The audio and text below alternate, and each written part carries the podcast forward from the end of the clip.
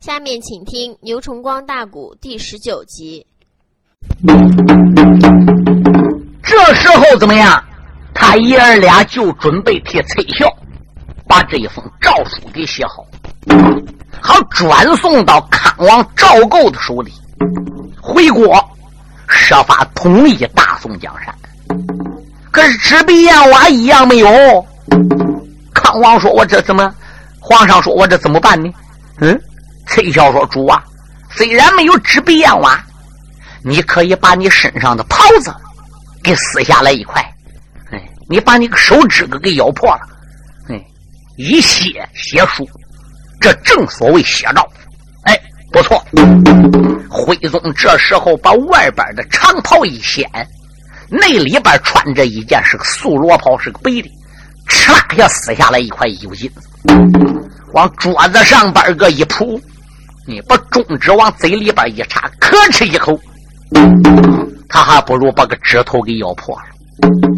哎，刷刷刷，很简单。哎，言简意赅，把写照写好。哎，名字写个上，又叫他儿子钦宗皇上。哎，赵桓把中指咬破，也给自己名字签上。怎么的？徽钦二弟必定父子俩都是皇帝，这一会儿准备叫赵构登基了。嗯，他爷俩都得搁上边签字。嗯，赶忙里叠好，就交给了崔孝。崔孝跪倒接过诏书，往怀里边一揣，给他收好。口尊道一声：“主公，耽搁时间长了，我怕不妙。我现在就要抓紧走了。哎，有时间，老臣我再来看你。”崔孝他爷，转过脸来就要走啊。慢着，徽宗内主，龙墓地之中热泪流。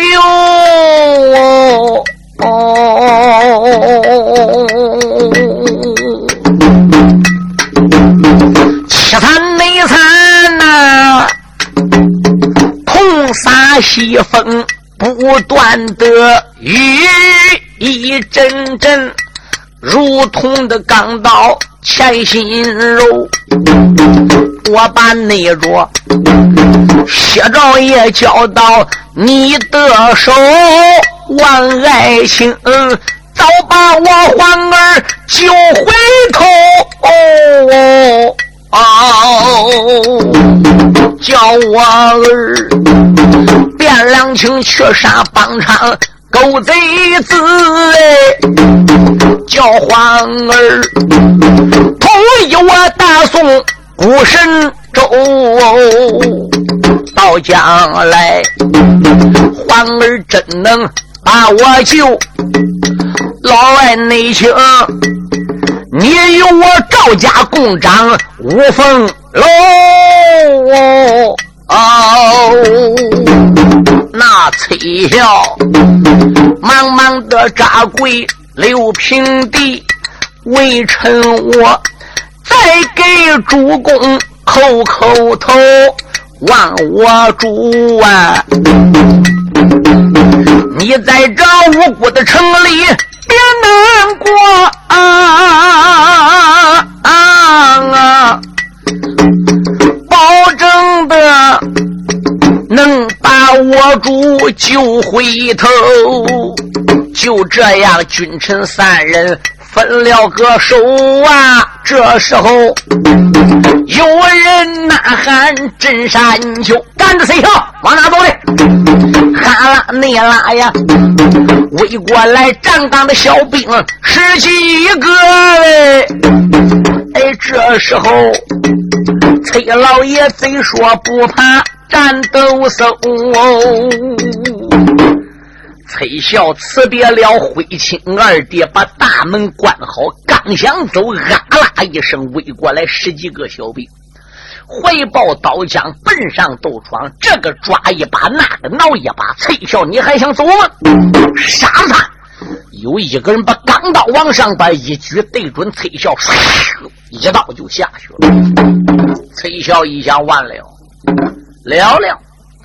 我刚才搁院子里屋里还答应两个皇上替他把康王赵构给找着，写诏交给他，好大救九千岁回朝。这没见着九殿下个人我自己先死了。嗯，陈晓说：“饶命啊！我有话讲。嗯，你还有什么话讲？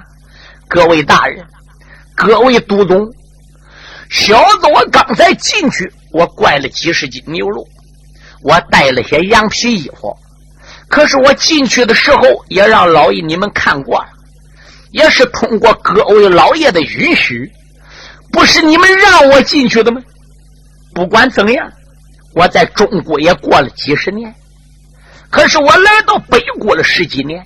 虽然我现在家人心都安个北国，但毕竟皇上是我的雇主啊！我这个做奴婢的来看看雇主，探望探望，人之常情。刚才你们要就不让我进去，也就拉倒了。你们点头了，让我进去了。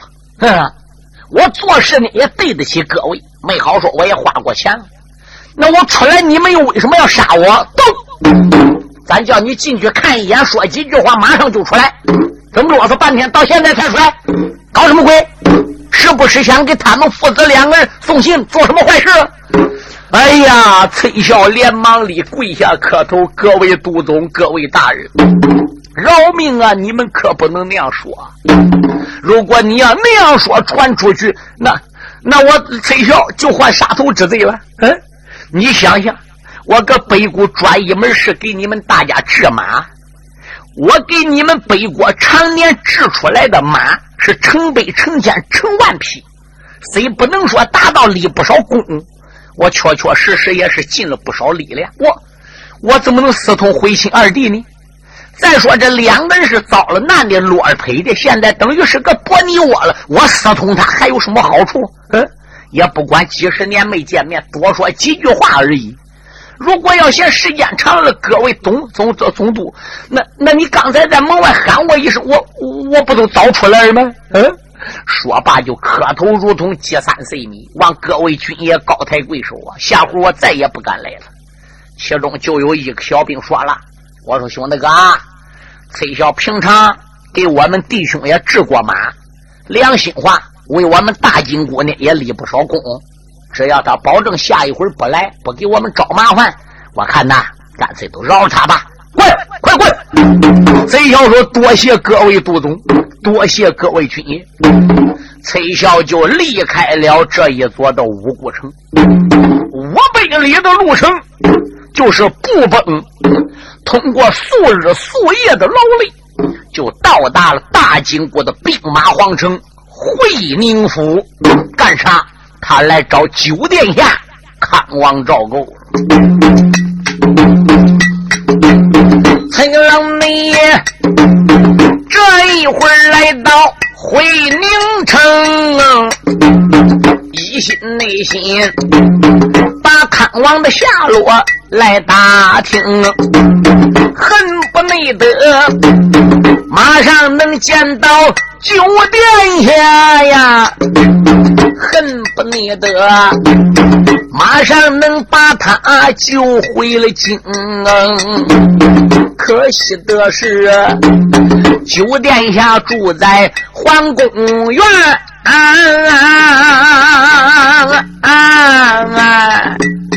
那崔孝啊，如何能接近院皇宫？中日内里，在回宁府里团团的转。始终没得呀，没见着看望太子龙，他也打听到了，康王被金兀术收作义子了，住搁哪里了也知道。无奈他一个老百姓，嗯，说话是中原人，幸亏自己有好手艺，惠宁夫人都认识他。不然的话是，那连他立足的地方也没有。别说他进皇宫去见赵后了，哪有这个机会呀？一放光阴，就到过过年正月底儿了。金兀术和他的二皇叔完颜吴七买一商量，带着三川六股五十万大兵，军师哈密士以及他的大皇兄、二皇兄、三皇兄吴玉帝和各股的战将，又开始打会宁府动身。怎么样？二发中原呐！这部署金兀术共计是九发中原。崔孝打通了各个的关节，这一会儿他也塞在了军务营。怎么的？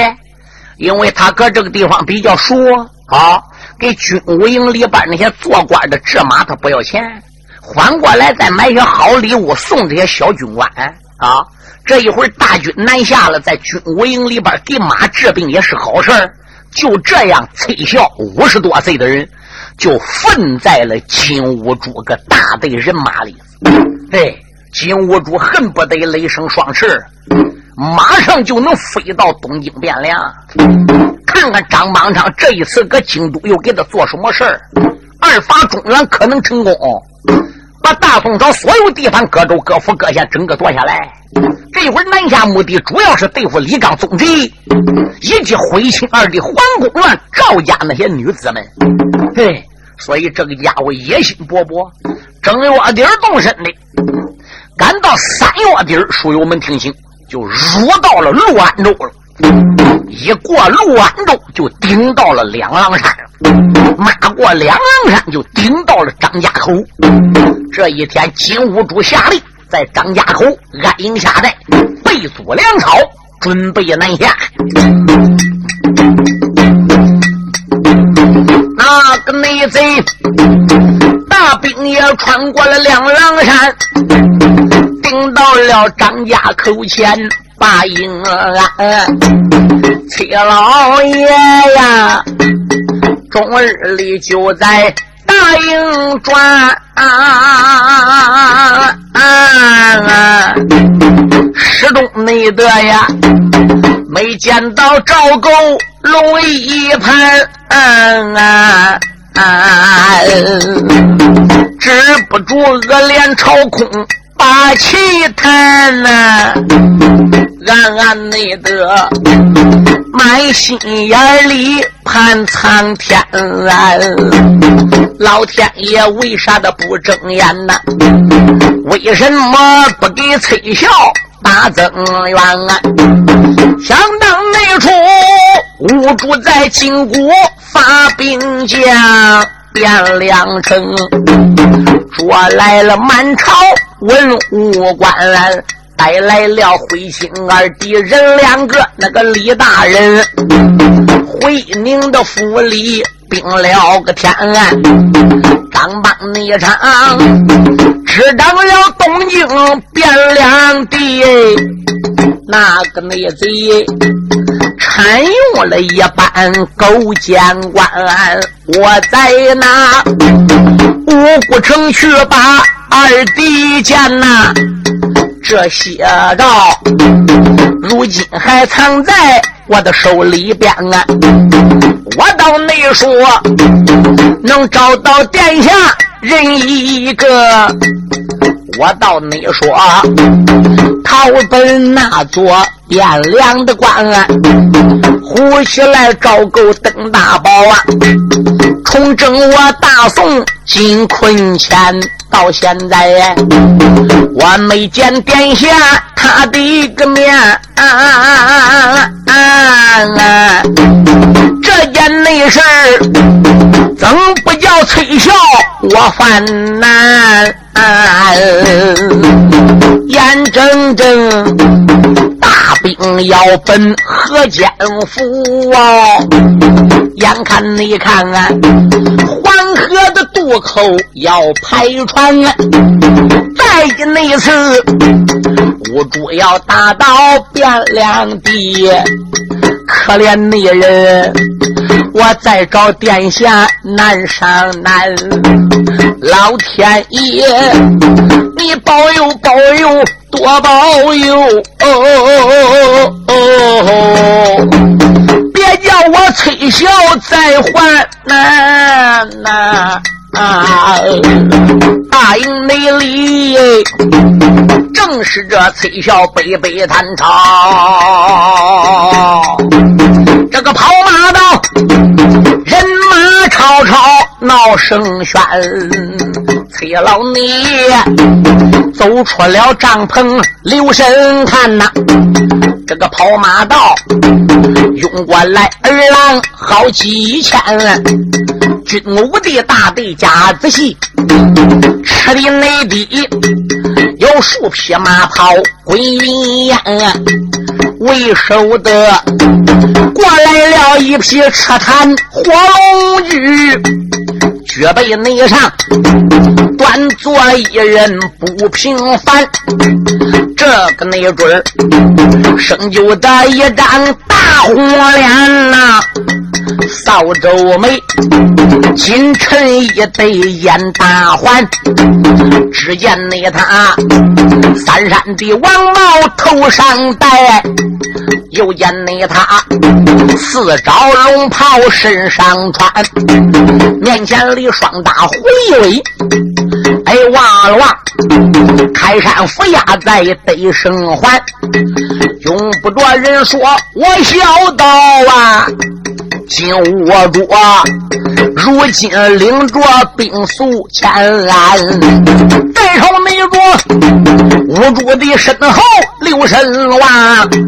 扫过你来，白龙战马跑得欢，他朝那座白龙的马上留神看，马身内上端坐了一位小青年，这个那准儿年龄他大说十六岁，真正是少说不过年八年，为的中平乃位。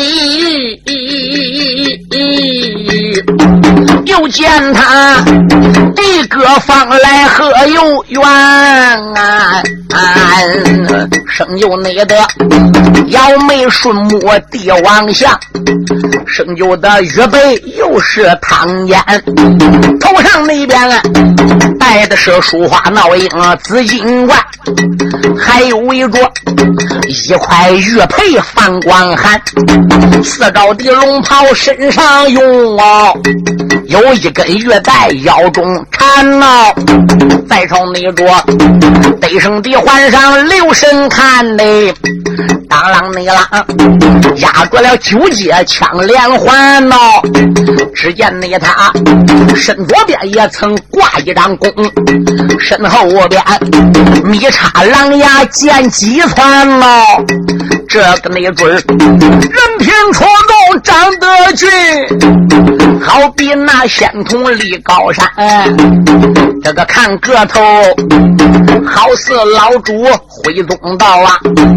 看脸面又和了钦宗这个一样般。用不着人说，我晓道，这就是九殿下赵构到了面前。我有心上前说句话呀，有空你怕我捉个贼子把眼翻啊。我有内心不见赵构说句的话，错了几回，崔小我等到哪一天啊？崔老爷作死的又想换难为。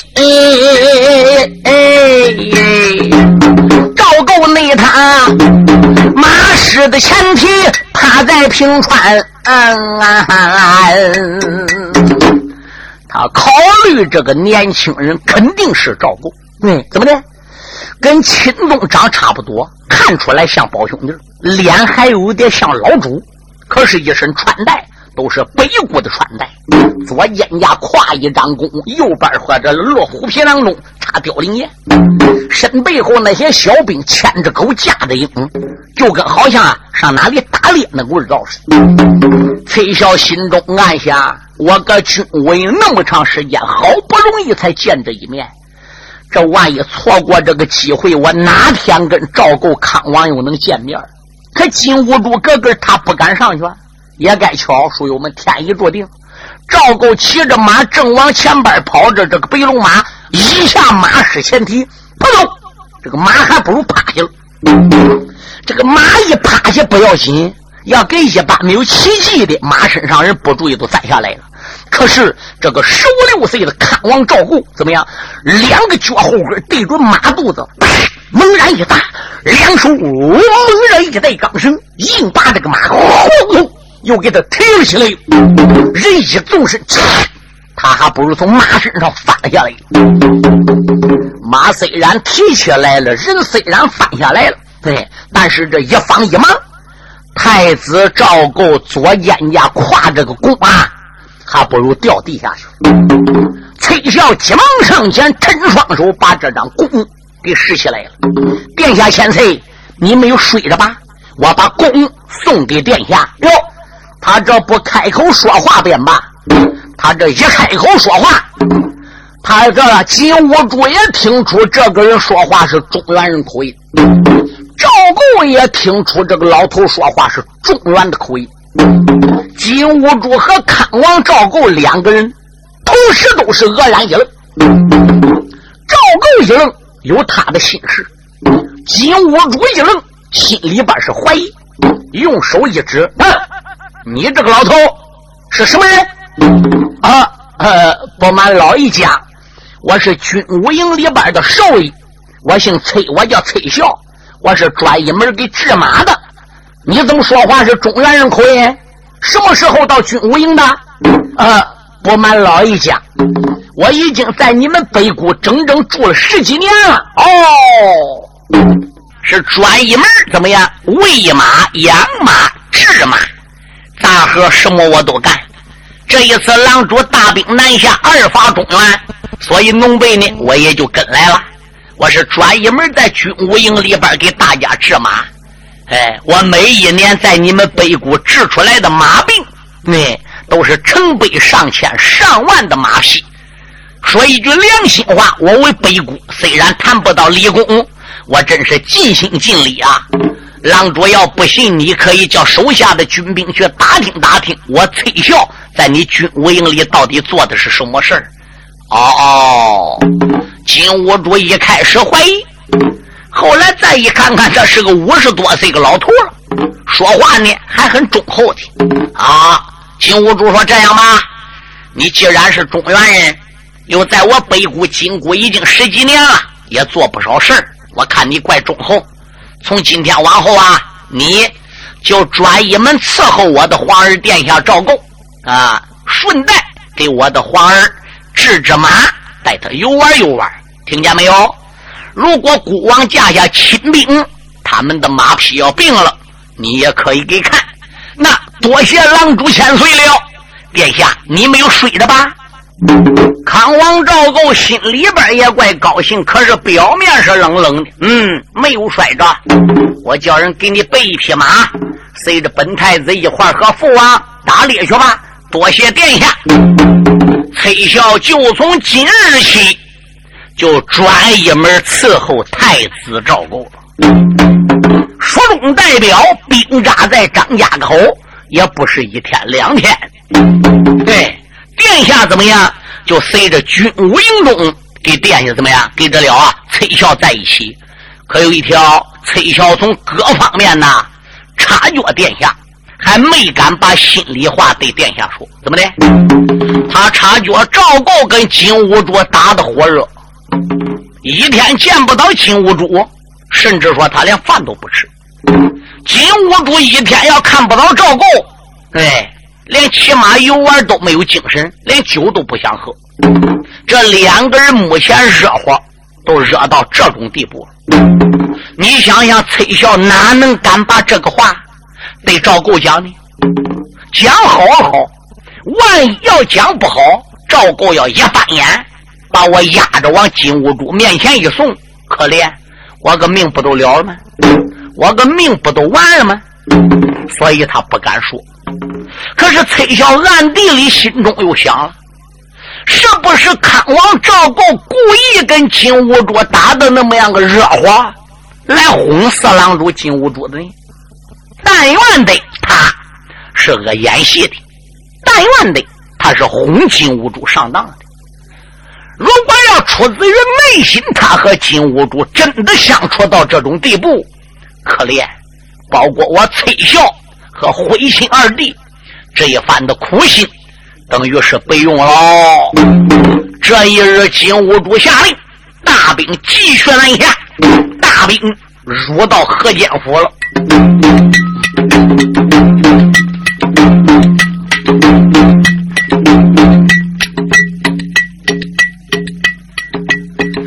金屋内中，张家的口前把令行，五十万兵哎，哈哈的叫得往南征啊！这一那日，大兵过了河间府。人马的吵吵往前行，老崔一笑，随着了大队人马往南下啊啊啊！心里那边如同一把钢刀拧，可怜人。我伺候太子小殿下哟，始终没得摸不着他的真正心情。到何时我能把血诏交出去？到何时能把殿下救出营？啊，老人那家句句也都说心里话呀，就好像啊一块的心病身上顶啊！这一那日，人马的吵吵往前进，那个金兀术他这才下令俺答应。大营并没顶到哪一关哪一寨，离河间府走不到三天的路程。金兀术下令叫安营下寨，崔孝也不知是怎么回事，赵构也不懂啊啊！这是康王赵构就说了：“父王啊，这走三两天的就安营，走三两天的就安营，一歇都歇多少天，一休息都得多少天。实际走路还没有休息时间长，父王。”那要照这样，何时能打到东京汴梁呢？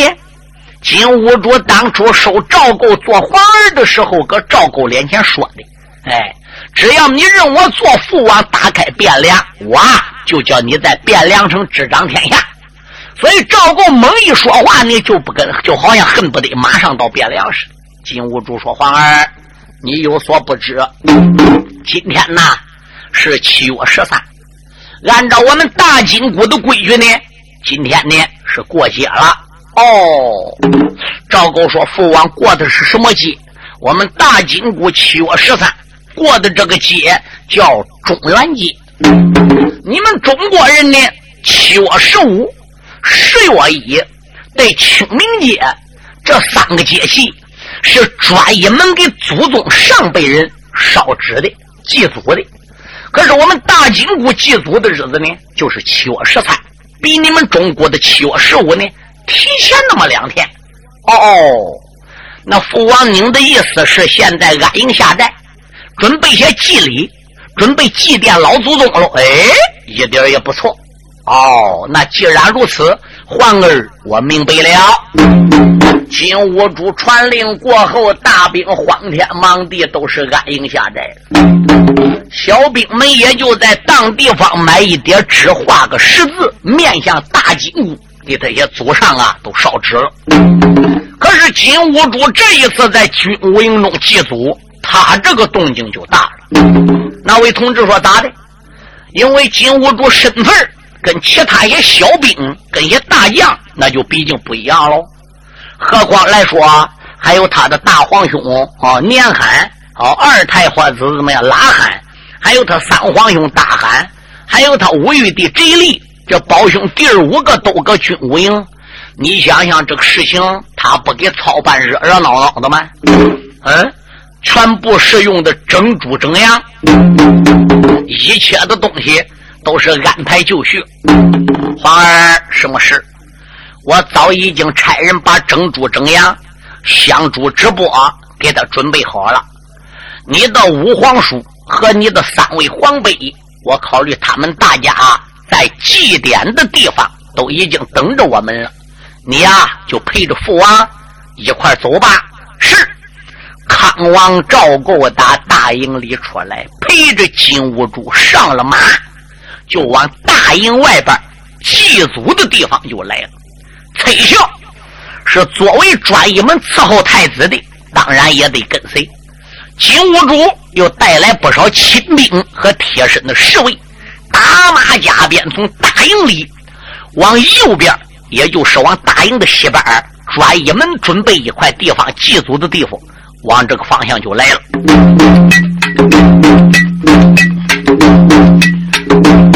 金兀内主打马的加鞭走在前，脑海内里一阵阵的波浪翻。但愿你得早日能拿下汴梁地，早日里夺下来大宋金江山，压下了反贼无主，且慢论闹。茶会内来，我在场崔小老高年，老人内家一行的思索往前进，暗地内里如同钢刀前行弯，嘴里边不愿的心里怨，暗暗内的赵构康王愿一番，你可以战场去走马，你可以跟着五主奔阵前啊，金兀术弟兄五人的来祭祖啊，你万不可紧紧跟随在后边。你跟随他来祭他们老先祖啊！你怎能对起自己老祖先？你可知你的父兄身被困呐？你可知大金国带去大宋文武官啊？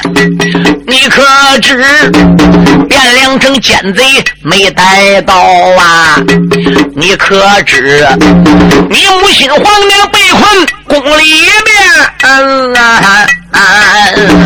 多少那次，我想把真情实话对你讲到。我总看着你望到老奴脸一寒呐。啊虎头里到底装的什么药？到如今，老农崔孝找不全。这一那会儿，你跟随五主来祭祖啊？我总得查谁来观言啊！崔孝，只叫崔孝。今天我为什么要跟殿下随着金兀术一块来祭祖？对。那我就是想看看，殿下赵构是真头背骨了，还是假头背骨了？今天我仔细暗地察言观水，我就能了解赵构的心情。金兀术这时来到大营的西边没有半里路，前边果然闪出来小兵们，围起来一个兵围子，闪出来一个场所。崔孝再一看看，年寒、大罕、贼力，对，包括拉罕，整个都已经到。哎，金兀术那些侄子，哎，家庭里的那些叔兄弟来了，要有好几十人，把他家左一代、右一代的祖先牌子整个都临时已经给弄好了。下边是整猪整羊，香猪直播都已经到了，就差金兀术对赵构了。他这爷俩敢催马带着亲兵一到了，哟，可了不得！金兀术大哥、二哥、三哥，包括他的老五，对他那些侄子，五龙下都起来，怎么的？都得扒一金兀术啊！姜文的、论武的，随便哪一条，那他这第五个都属金兀术最厉害，都得巴结他啊！金兀术这时一抱拳，哎呦，众家兄弟，四弟晚到一步，还望大家海涵了。四弟不必客气，四皇兄哪里话来？我们一切准备好了，就差四哥你了。金兀术说：“好好，狗儿。”赵构说：“什么是父王？来，给你的大黄杯、二黄杯、三黄杯、五皇叔施礼啊！”赵构慌忙上前抱拳当兄，做了一个圈子礼。三位皇辈、五皇叔在上，御旨赵构给皇叔、皇辈施礼了。哎呀呀，殿下千岁，免礼平身。列位，金兀术这三个哥哥对他老无这礼。虽然满面带笑跟赵构说话很客气，可是这个心里啊，满不是个滋味心里想：俺老四嘞，今天是什么日子？今天是我们大金谷七月十三的中元节，专一门纪念先祖祖上的。哎，你怎么给赵构给带来？你自己已经有两个儿子了，虽然我长得丑陋，人才不堪，但。但是亲打的不掉，义的安也不能劳，何况你把他江山给夺了，把他父兄给逮了，文武百官叫抓了，嗯，你想想赵构对你能贴心吧？能是个真心吧？嗯，早晨走你带着，晚黑走你带着，吃饭没有他在前，你连酒都喝不下去。嗯，那这个义子赵构，简直比你两个亲儿子还要亲。简直就是你个眼珠子！哎，俺但得要小看他吧，又怕你生气，又怕你翻眼，又怕对不起你。嗯，所以这几个家伙对赵构是敢怒而不敢言，始终对赵构的投降表示有一种怀疑的心理啊。这时金兀术一到，人员一齐，对。这香烛直播都已经该点的点着，该焚的焚烧，众人啊啦一声，整个跪在了地下。哎，连崔孝也跪着了，周围这些亲兵一个不满，连赵构全部都已经跪下来了。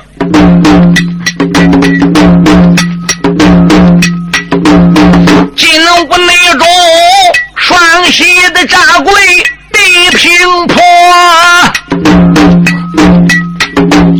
喊了内声哎历代的祖宗，且听着！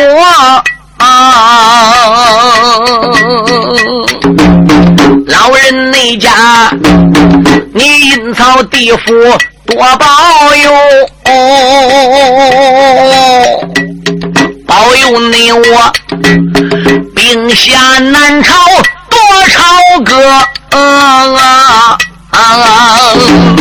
早日内里夺下来中原金社稷，早日内里马扎了中原好山河。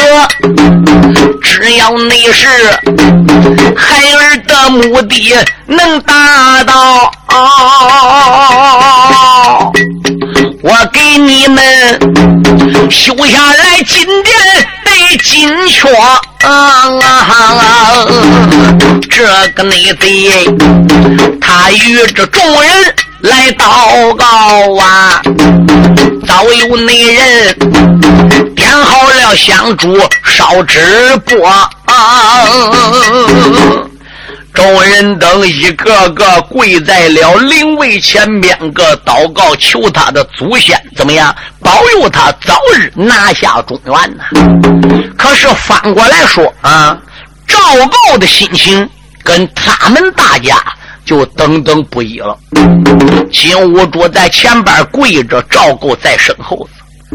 一看到金兀术这一大家老老小小都求他们祖先保佑，早早把他赵氏江山给夺到手。你说赵构在回想起自己姓赵的垮台了，到了这种地步了，是心如刀绞，肺似狗大，鼻子一酸，那个热泪七个一堵，八个一团想不哭的，想不流的，一开始能控制住，赶到后来。就再也控制不住了。小太妹子双膝扎跪第六平，止不内住，二目的之中泪盈盈。原本内着北国的地界点了点下。啊啊啊！口声声都盼我的父兄，只因那位朝中里出来勾奸党啊，他不内该暗地和无主有私通，太子赵完死得惨，哎，可怜我。赵构被困在军营，我金营被困还不恼啊！他不内该逼咱们抬出老祖宗祖先的牌子拿出去，是指望能配金国的兵啊！没料想啊，我的父兄身被擒。被困就在吴国的城，进屋内主，把我带回回宁府，我才知又死了赵家老爱卿。李若水回宁府里死得惨呐，文武内官啊，哪有一个比他忠？金兀术二次发兵中原打呀，陷入内金，黄河的北岸扎了营。什么内人能救出赵构？我人一个呀，哪一那个保我定到汴梁城？到何时能带到邦昌？狗贼子与我的皇娘得相逢，赵太内子跪在了身后，背背着他，啊不觉得一阵眼哭红。太子的殿下眼流泪，这一内旁啊，哪有崔孝看得才清？